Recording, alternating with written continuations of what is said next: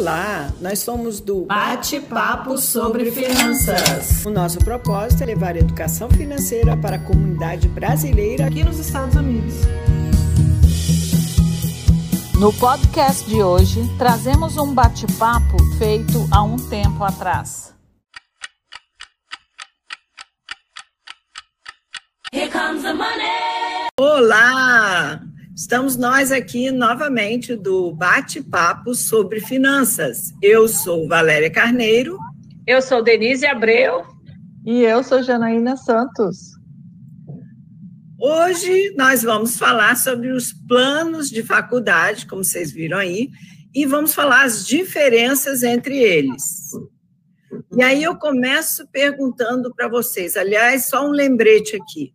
Se você está acostumado a assistir o bate-papo, gosta do nosso bate-papo, acha que alguém mais poderia usufruir essas, dessas informações, divide aí a tela, divide a live, convida as pessoas que você conhece, que tem muita informação boa hoje, né, meninas? Isso aí. É verdade. Bom, então hoje nós vamos falar sobre esses planos da faculdade, como eu já disse, eu começo perguntando para vocês. Onde é que vocês aprenderam sobre dinheiro? Você, Jana, onde é que você aprendeu sobre dinheiro? Essa, essa pergunta aí é interessante, hein, Valéria? Onde é que eu aprendi sobre dinheiro? Provavelmente observando meus pais. O que eles faziam com dinheiro é o que eu, que eu aprendi a fazer também. É isso e aí. você, Denise? É, copiando, né? Exatamente. A, a, os, os nossos primeiros professores são os pais, né? Com certeza. Então, eu também. Certo ou errado, a gente copia o que eles faziam. É impressionante que a gente vai para a escola e tem matemática, história, física, inglês, essa matéria aí.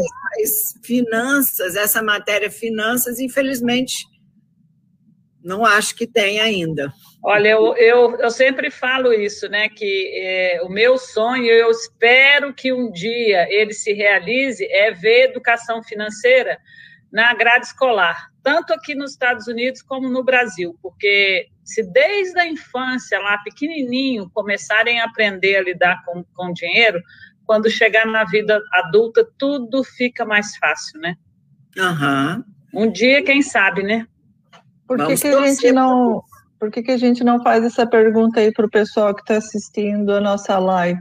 É isso Onde aí. é que você aprendeu sobre dinheiro? Pensa, pensa um pouquinho aí e responde aí para a gente. Onde é que você aprendeu? Boa ideia. Boa Porque ideia. Na escola, na escola acho que foi difícil. É.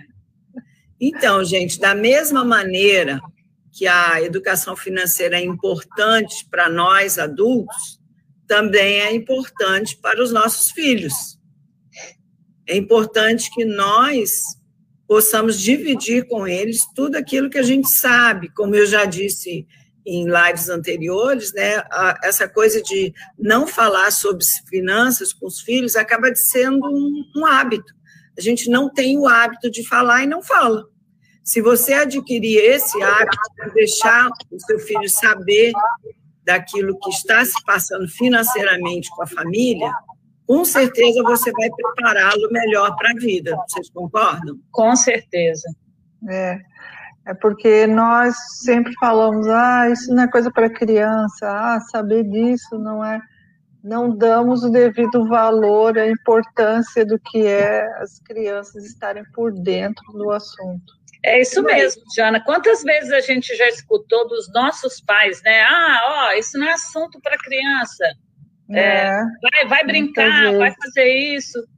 Realmente. É lógico que detalhes são detalhes, você também não, não precisa incluí-los em tudo. Mas a base é muito importante que eles participem, né? É, e é importante que nós estejamos, primeiramente, educados nessa área. Porque, como as meninas falaram, e eu também, onde é que a gente aprendeu? Copiando os nossos pais. Uhum. E, se os nossos pais não têm uma postura correta em relação ao dinheiro, fica complicado, né? Isso. Eu sempre gosto de falar que na minha casa eu tinha dois extremos. Eu tinha o meu pai, que não abria mão nem para dar tchau, e eu tinha minha mãe, que parecia que tinha furos aqui, o dinheiro saía assim. Então, eu saía assim, um meio, meio a meio. É engraçado, mas é, é complicado. Quando é. você chega lá na vida adulta, você vê que você tem esses dois lados. Você tem o lado que não quer gastar, tem o lado que quer gastar demais, e você. Conflito, né? É um conflito. É. Então, cuidado, sabe? Tente se educar para você poder ser um exemplo para os seus filhos copiarem. Isso mesmo.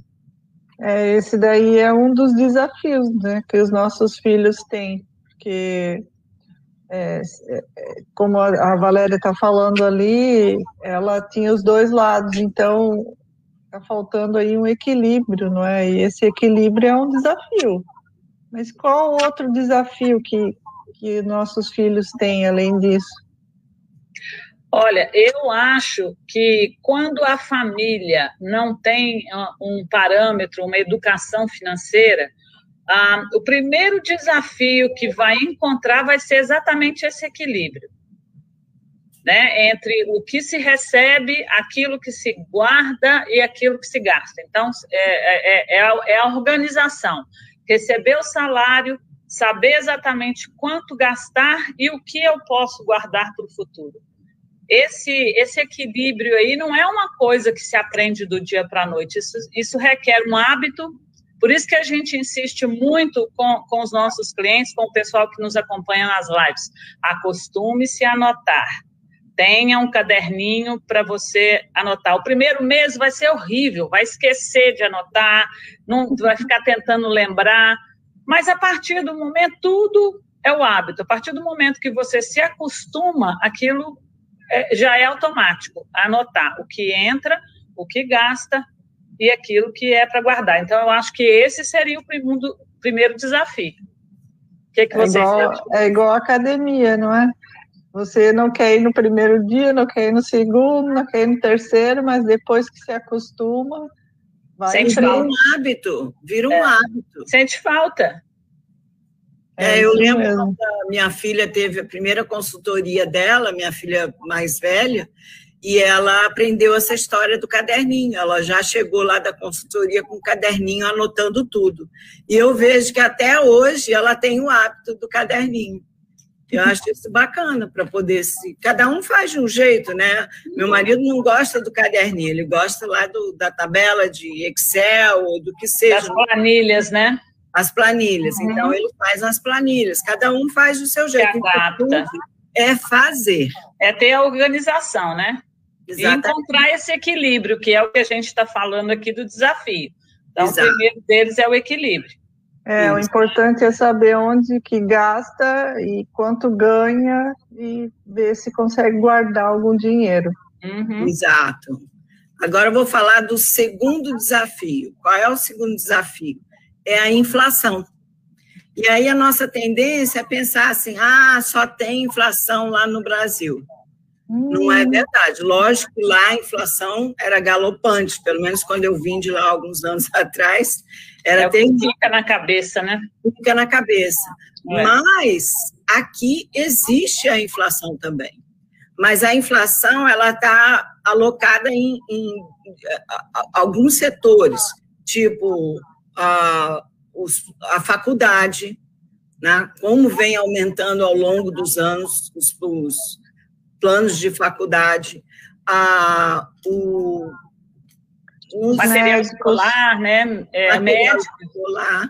É, os médicos. É. Os médicos é. é. assim. Hospitais também. Hospitais. Recentemente teve uma amiga, uma amiga minha, minha business partner, né? É, em, em, outro segmento, não sei se vocês viram, ela até colocou uma observação sobre isso no Facebook. Ela teve uma crise de pedras nos rins foi para o hospital e ficou quatro dias internada. A conta que chegou, e olha que essa não é a conta final, porque aqui a gente vai recebendo conta. Né? Primeiro hospital, depois de não sei o quê, 82 mil dólares.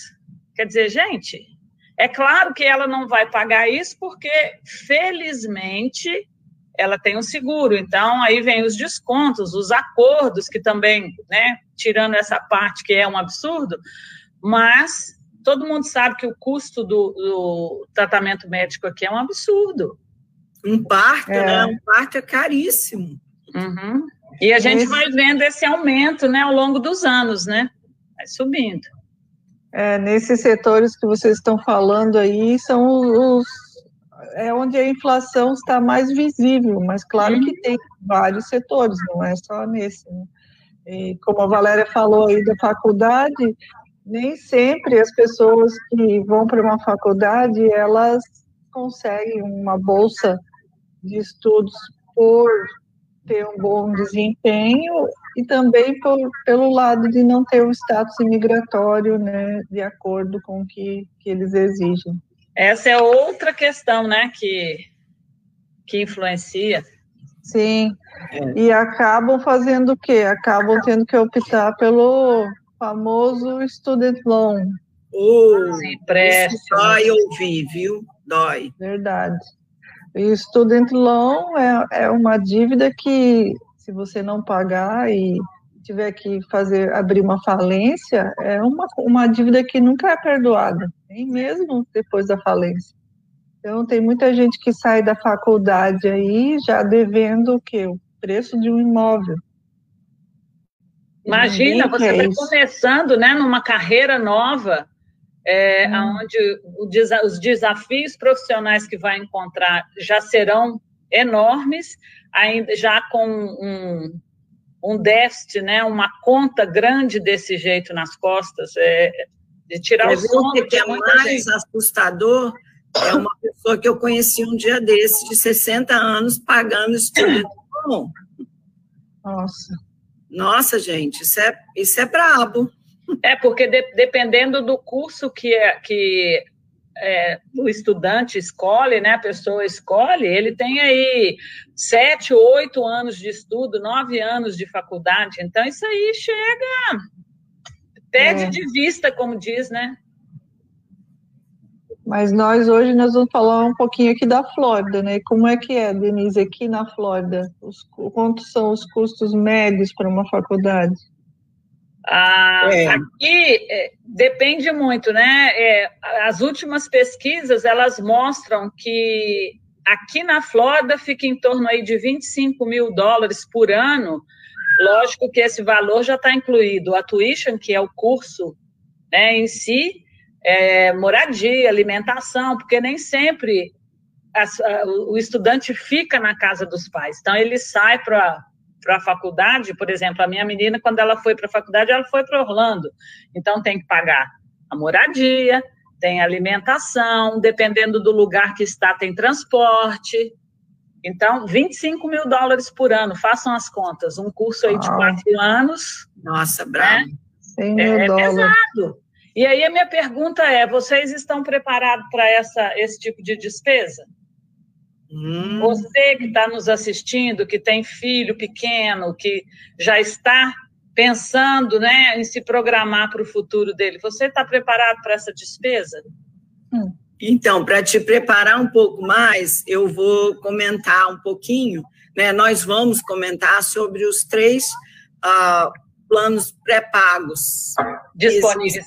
Antes, é, de você, antes de você da gente começar, eu só gostaria de lembrar a todos que para compartilhar, se você conhece alguém que está se preparando para ir para a faculdade ou que está se preparando para começar um plano, guardar dinheiro, nascer um filho, por favor, compartilhe esse, essa nossa live com aquelas pessoas que você acha que tem interesse sobre o assunto.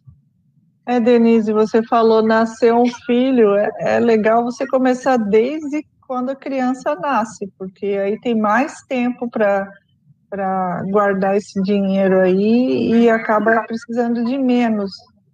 Né, é, porque eu... nada mais é do que a matemática, né? Se a gente pensa, parar para pensar, é, planejamento financeiro nesse sentido é matemática pura. Se você tem mais tempo, você vai pagar menos, vai guardar menos e vai ter mais no final. Se o seu tempo é menor, você tem que ou guardar mais ou vai ter menos. É, é. matemática. É, eu lembro que quando eu cheguei aqui, que nem tinha filho e tal, eu vi americano falar isso. Ah, nasceu meu filho, eu já vou fazer um plano pré-pago. Eu achava isso esquisito. Eu falei, o que, que é isso? Começa a pagar, às vezes a pessoa está grávida, já está falando no, no pré-pago. É porque Mas quando a gente chega aqui também, é, lógico, é a mentalidade toda brasileira, né? Lá no Brasil ainda se existe muita faculdade pública, né? Ou pelo menos existia, não sei hoje como que está a situação específica. Mas quando eu fiz faculdade, era mais fácil, vamos dizer assim. Se você faz um vestibular, passou no vestibular, dependendo da faculdade que você consegue se qualificar, não tem uns gastos tão astronômicos. Lógico, medicina, odontologia, sempre foi mais caro, mas, no geral, né? E é assim que a gente chega aqui, com essa mentalidade, né? É. Eu vou comentar o primeiro plano aqui, que é o Florida Prepaid. Já está falando Flórida, né? Então, já se subentende que é um plano que você vai pagar lá desde quando você quer começar para o seu filho, mas que tem que ser usado aqui na Flórida. E ele garante o quê? Garante que a, a tuition, a mensalidade da faculdade vai ser paga. Mas aí, como a Denise disse lá, não é só a mensalidade da, da faculdade, né? Tem é, transporte, alimentação, alimentação. Se não é perto da, da sua casa, às vezes você mora aqui em Flórida e a criança vai para Orlando, tem que pagar a moradia lá. Então, esse plano só vai cobrir mesmo a mensalidade da faculdade. É custo, né? É o custo da faculdade. E aqui na Flórida, se por acaso seu filho resolve é, fazer um curso que não tem aqui na Flórida, que tem que ir para fora, o que, que acontece? Você ah, não vai poder usar o Florida Prepaid. Eu posso pegar esse dinheiro de volta? Pode, mas sem nenhum rendimento. Você pagou X, você vai receber X. Você não vai receber nada mais, não tem rendimento nenhum. Então, Imagina pagar um, pagar um plano por 20 anos e daqui é. a 20 anos receber esse dinheiro sem nenhum tipo de, de correção. É, complicado, né? Complicado. Então, é esse pior é do que poupança. É, se torna pior do que poupança, exatamente. Com certeza. E aí vem o próximo aí.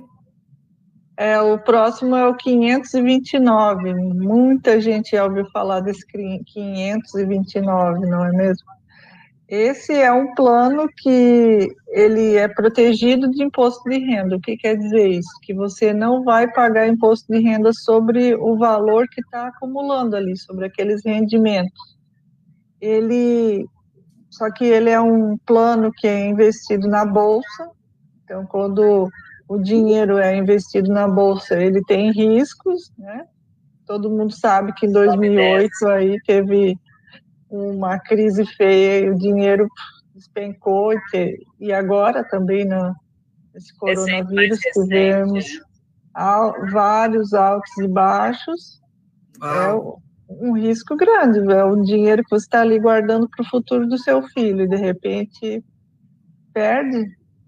E uma, uma vantagem dele é que ele pode ser diferente desse da Flórida que a Valéria falou, ele pode ser usado em qualquer outro estado. Então, não, seu filho está aqui e resolveu fazer um curso lá em Nova York, então ele pode ser usado lá também. É, mas, né, com, como eu falei, tem esse risco da bolsa, então é, é um outro risco, assim, que a gente não quer que aconteça com os nossos filhos. E outro, se você, se o seu filho tiver uma bolsa de estudos, não precisa desse dinheiro, você retirar esse dinheiro, você vai pagar uma multa de 10%. Então, Uau cheio de, de coisinhas assim que ninguém fala, né? Só fala dos, dos lados bons. É, aí é fica, aí fica uma pergunta também, né? Porque qual que é a garantia que tem que, que a criança vai para a faculdade? Sim. Então, Também, nós né, falando, é, se você começa aí com a criança com um, dois anos de idade, todo pai deseja que o filho vá para a universidade, para a faculdade. Mas quem vai tomar essa decisão lá na frente é ele. Se ele resolver que ele não é um, um não quer ir para a faculdade, quer seguir outros caminhos, o que que acontece, né? Como o dinheiro só pode ser usado para educação, tá lá o dinheiro preso, aí tem que se for tirar, paga essa multa. É, na minha família mesmo, nós somos quatro filhos. A única que fez faculdade fui eu. Meus três irmãos não quiseram seguir. Uhum. Então, isso acontece. Existem é. muitos casos. Então, é uma coisa que, que não tem controle, né? Você vai saber no futuro, então. A nossa vontade é uma, dos filhos é outra. Aqui em casa é, mesmo é, eles falam, quero ser youtuber. Eu falo, aham.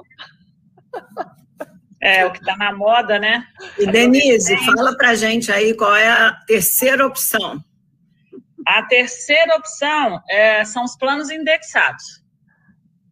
Ah, provavelmente alguém já deve ter escutado falar. Ele é um, um plano bastante flexível, que ele pode ser usado em várias situações. Ele é protegido do imposto de renda e é, ele é protegido também das perdas. Então, uma explicação mais fácil seria: pensa numa escada. Você sobe um degrau, sobe dois, mas você nunca vai descer três, como é o caso do, do, dos planos que são ligados à bolsa de valores. Por quê? Ele existe uma proteção, ele tem um teto e tem um mínimo. O mínimo é o quê? Zero. Então significa que você não ganha nada, mas você também não perde como os planos que estão na bolsa de valores. É, o que fica aquela montanha russa, né? Não fica o sobe e desce. Ganhei 50%, mas em compensação no mês seguinte perdi 70%, ou hum. perdi o que seja. Né? Nesse caso, você sobe ou você para. Exato. E o melhor de tudo é que, por exemplo, se for um estudante que veio com boa pontuação acadêmica, conseguiu bolsa, conseguiu a ajuda né, de, de outras entidades, porque tem muitas aí que dão bolsa de estudo, basta se qualificar. Se ele não precisar de usar esse dinheiro, acho que a sua menina foi uma delas, né, Valéria, que não precisou de usar dinheiro nenhum de. Todas duas tiveram bolsa. Teve... Então, aí o que, que acontece? Esse dinheiro que está guard... sendo guardado, é, suponhamos, formou, quer montar um escritório, é um advogado, um dentista, o que seja. Ele pode usar esse dinheiro para fazer, para montar esse escritório, para, se não quiser, para comprar um imóvel. E se não quiser usar de jeito nenhum, porque ele está tão abençoado que ele não precisa de mexer nesse, nesse dinheiro, guarda para aposentadoria. Então, vocês imaginem uma criança que começou a contribuir aí com um, dois, três anos de idade, é, quando ela chegar na idade de aposentadoria aqui nos Estados Unidos aos 67 anos, o dinheiro que é, é um milionário, vai ser um milionário, dependendo do valor. Com certeza. Né? Então, quem não quer esse futuro para o filho? Até para aqueles que, né? que desistem da faculdade, olha aí, que saída boa. Que pode usar o dinheiro para qualquer outra, outro objetivo. Isso. É, eu fico bem feliz que as minhas duas filhas já têm um plano indexado, cada uma. A minha também. Bem tranquilo, né, Denise? Porque a gente sabe que eles vão chegar melhor que nós. Nós também Com temos, certeza. não, não tivemos oportunidade de fazer na idade deles. A matemática, né? Nós é. temos menos tempo, mas pelo menos estamos protegidos. Então, Exato. Né, a Jana também tem, né, Jana? Tem, todo mundo aqui em casa tem. Uhum. Muito bom. É isso aí. Então, gente, se vocês querem entender mais sobre esses planos, sobre o plano indexado, fale com a gente, divida essa live para seus amigos que querem saber também, mande uma pergunta, sabe? Marque com a gente para conversar, que será um grande prazer ajudar vocês como nós um dia fomos ajudados e estamos aí com um futuro garantido, nossos filhos, proteção. Isso mesmo. É verdade. Nós queremos agradecer você que esteve aqui na nossa live hoje, dizer que na próxima semana nós estaremos de volta com outros assuntos bem interessantes para você que mora aqui nos Estados Unidos. Né? Então, Hum, uma boa semana para você. Nos vemos semana que vem. Com certeza. Tchau, gente. Até semana que vem. Até semana que vem.